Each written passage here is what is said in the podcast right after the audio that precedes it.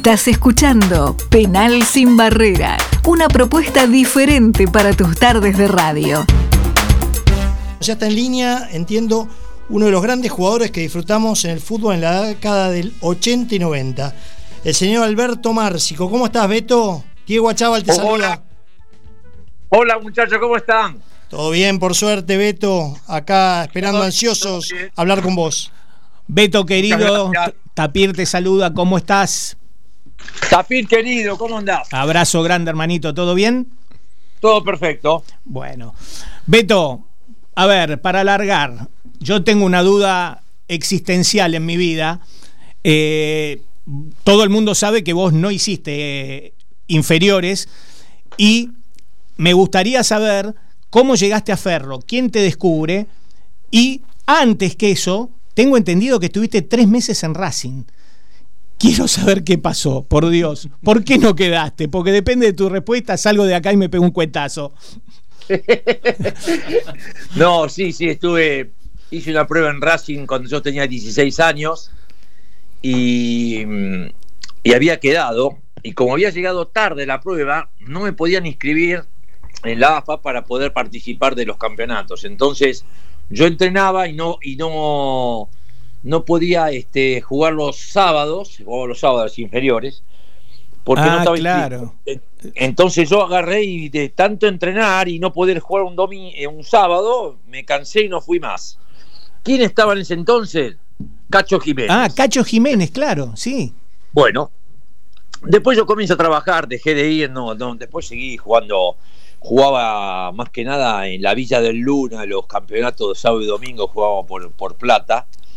Eh, eran campeonatos bastante fuertes, bastante pesados, porque jugaban muchos chicos de tercera división, de San Lorenzo, de Racing, de Boca, eh, de Huracán, todo eso, y nos encontrábamos ahí, era un campeonato que te duraba sábado y domingo se jugaba por dinero, no mucho dinero, pero te aporte. A ver, si ganaba los cuatro los cuatro fines de semana, o sea, si ganaba los cuatro fines de semana que había campeonato y te hacías un suel- un doble sueldo. Ah, está bien. claro. Era, era bueno, pero ¿sabés qué pasa? Yo cuando digo Villa del Luna era muy diferente la villa, era muy diferente todo, hay co- cosas que no existían para nada y uno Claro, otros Jugaba tiempos, ¿no? otros tiempos, uno Mm. jugaba mucho más tranquilo y lo peor que te podía pasar era agarrarte a trompadas y se terminaba ahí, o sea, no había ni, ni este revólver, ni cuchillo, ni la droga no existía, Ah, muy diferente, muy diferente. Entonces después de ahí comencé a trabajar, estudié, terminé, terminé el secundario, que fue algo que me exigieron mis papás. Eh, terminé el secundario, empecé a hacer este, el, el curso, de, mm, el profesorado de educación física cinco meses. Te digo por qué cinco meses, porque me fui a probar a Ferro. Eh, Termino de, de- de trabajar un día, porque yo trabajaba en, en un laboratorio de mecánico dental muy importante. Entonces yo era cadete, entonces eh, repartía, me tomaba el colectivo y llevaba los trabajos este, a los dentistas. Y un día me dijeron, andá a probarte allá, visto que es la última semana a Ferro. Bueno, voy, voy ahí. Fui un miércoles, creo.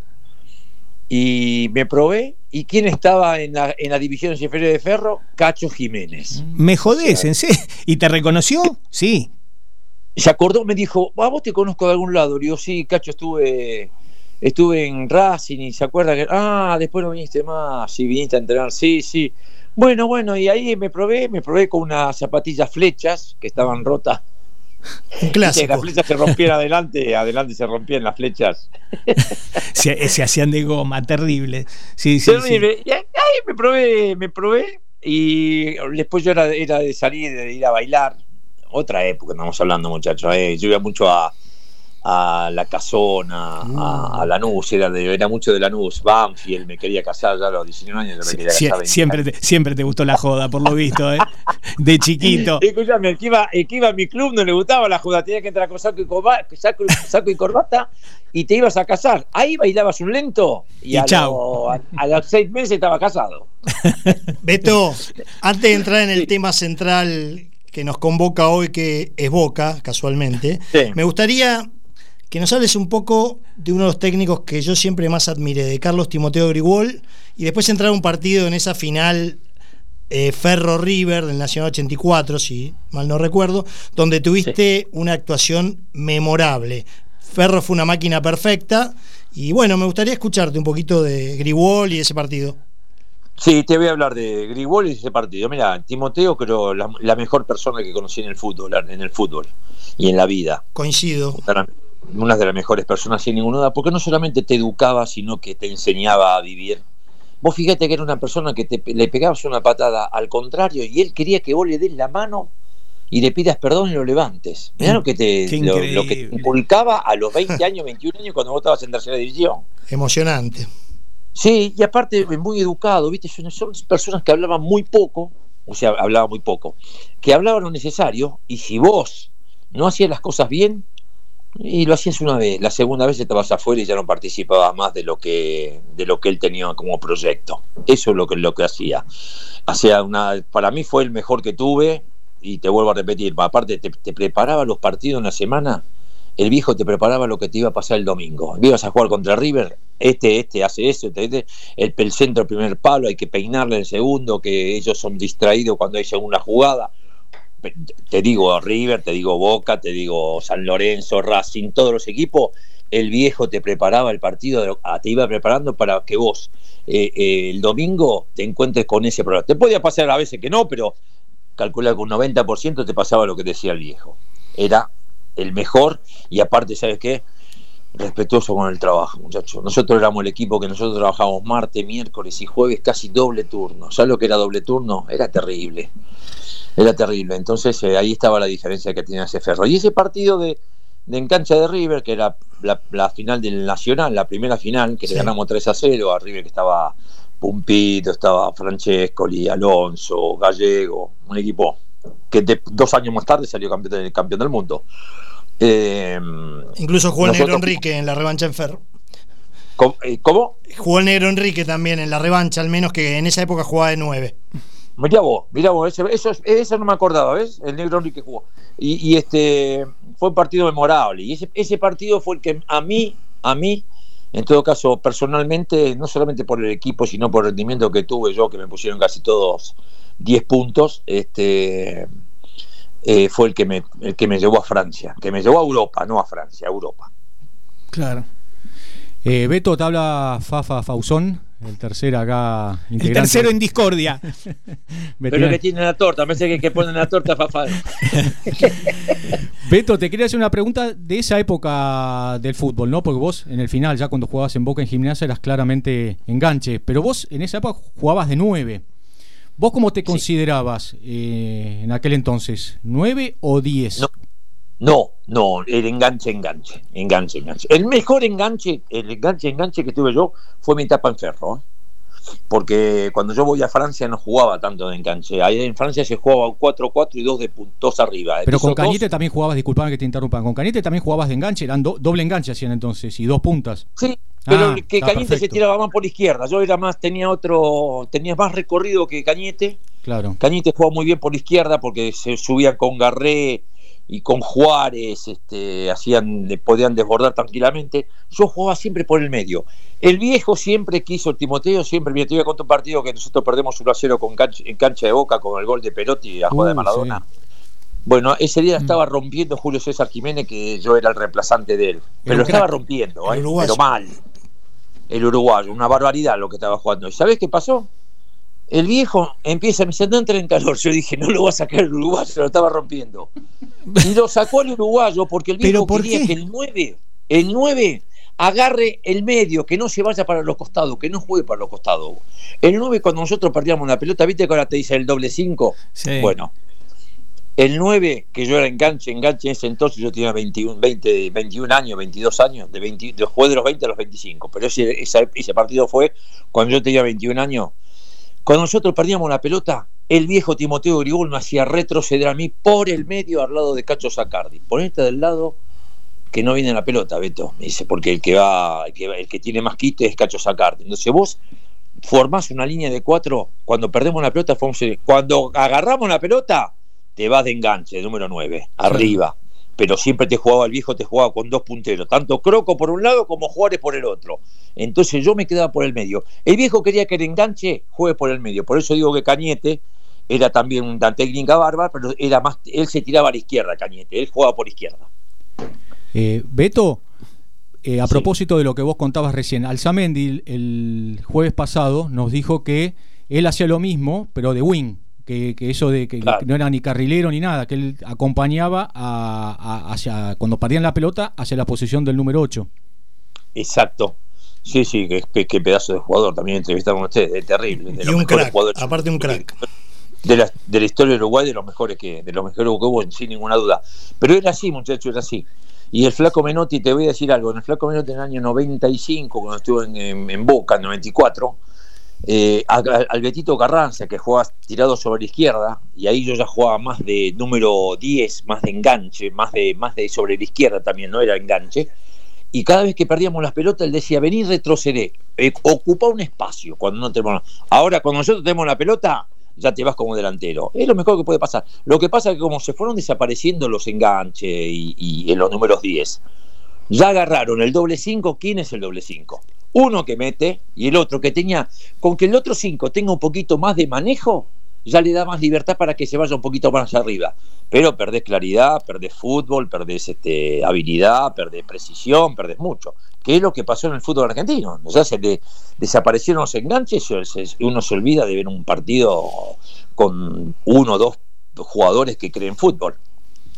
Beto, antes de, dejarte, antes de dejarte con los especialistas en Boca, que es el Tapo y Fafa, te hago una pregunta. Respecto al Mundial 90, yo no tengo ninguna duda que tanto vos como Ramón Díaz hubieran sido, incluso el Búfalo Funes en menor medida, hubieran sido fundamentales en el plantel, sin desmerecer a Calderón y de Sotti. ¿Cómo viviste eso? Debe haber sido una desilusión tremenda, porque para nosotros lo fue. Sí, sí, porque justamente eh, eh, mandaron a Enzo Trocero al central, que es terrible jugador también, independiente, de los mejores que, que he visto a lo largo de mi carrera.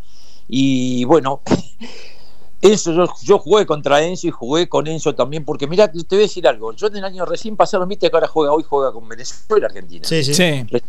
Recién, pasaron, el primer partido que jugamos y estaba yo al lado de Bilardo. ¿Dónde? En Venezuela, porque fue el primer partido que Argentina de las eliminatorias en el año 85 para el Mundial 86 y yo estaba al lado de Bilardo.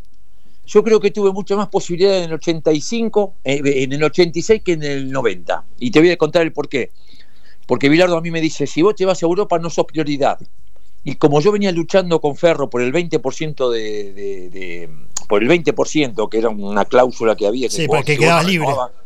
claro, si vos no si vos no renovabas contrato, te comías dos años jugando por el 20%, o sea, 20% sin ganar un peso. Y eso fue lo que hice yo. Entonces, cuando a mí me llegó la posibilidad de quedar libre e irme a jugar a Europa, yo no dudé en absoluto y le dije, no, yo me voy a jugar a Europa porque fue a lo que estuve peleando. Y aparte, ¿sabes qué pasa?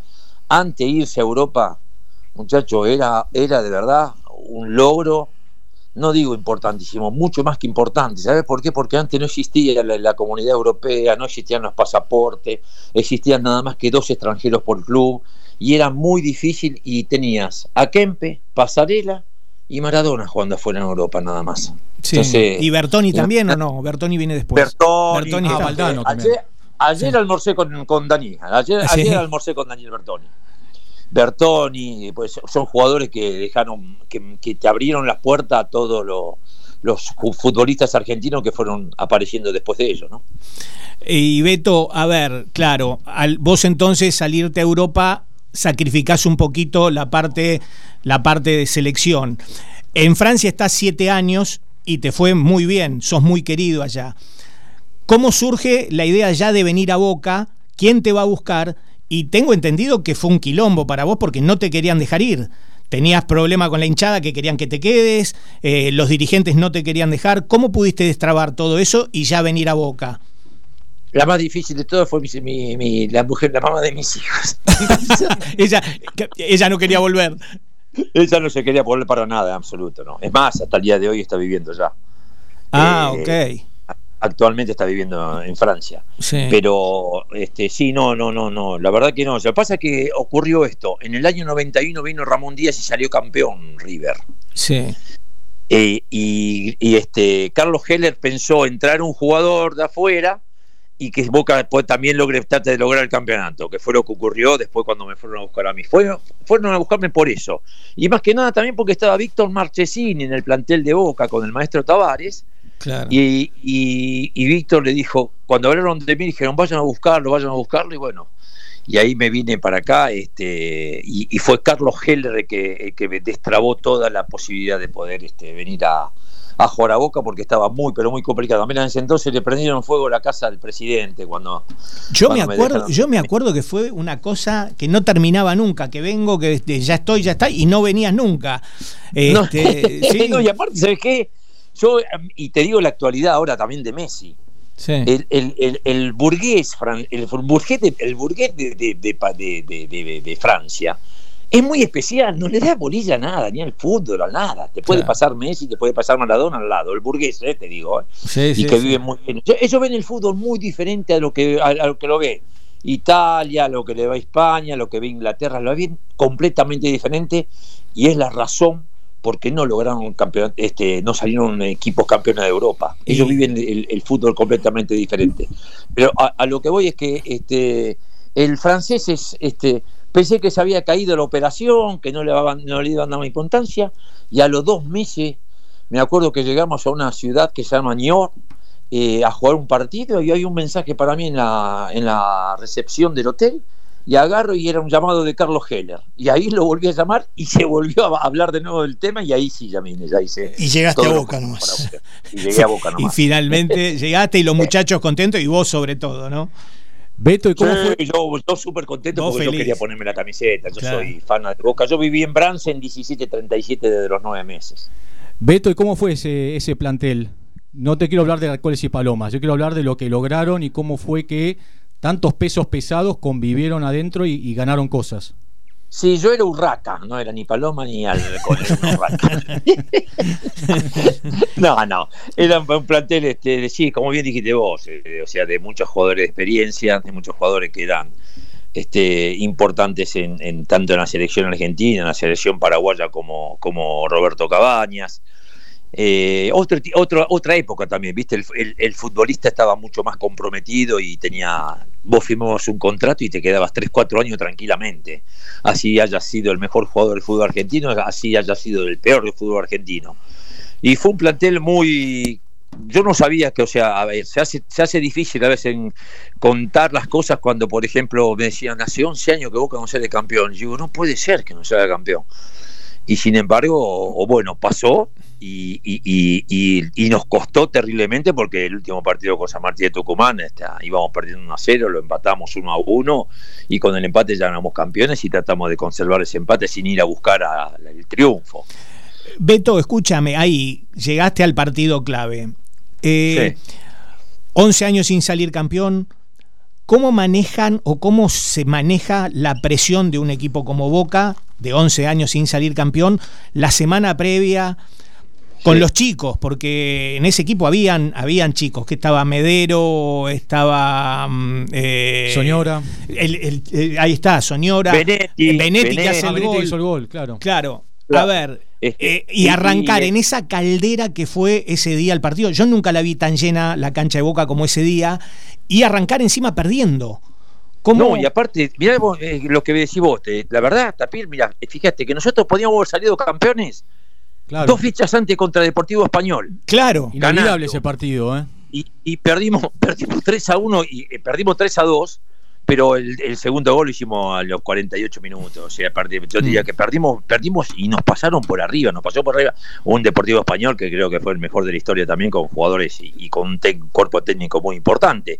Pero vos fíjate que podíamos haber dado la, la, vuelta, la vuelta olímpica ahí. Y mm. no pudimos darla, tuvimos que ir a jugar contra Platense y después darla contra con un empate contra San Martín de Tucumán. O sea, la presión es muy difícil de manejar, muy difícil. Y sobre todo porque perdimos también algunos jugadores en el camino para llegar a. En los últimos tres partidos perdimos. El Manteca Martínez no pudo jugar, otros jugadores que no pudieron jugar, dos o tres jugadores que no pudieron jugar.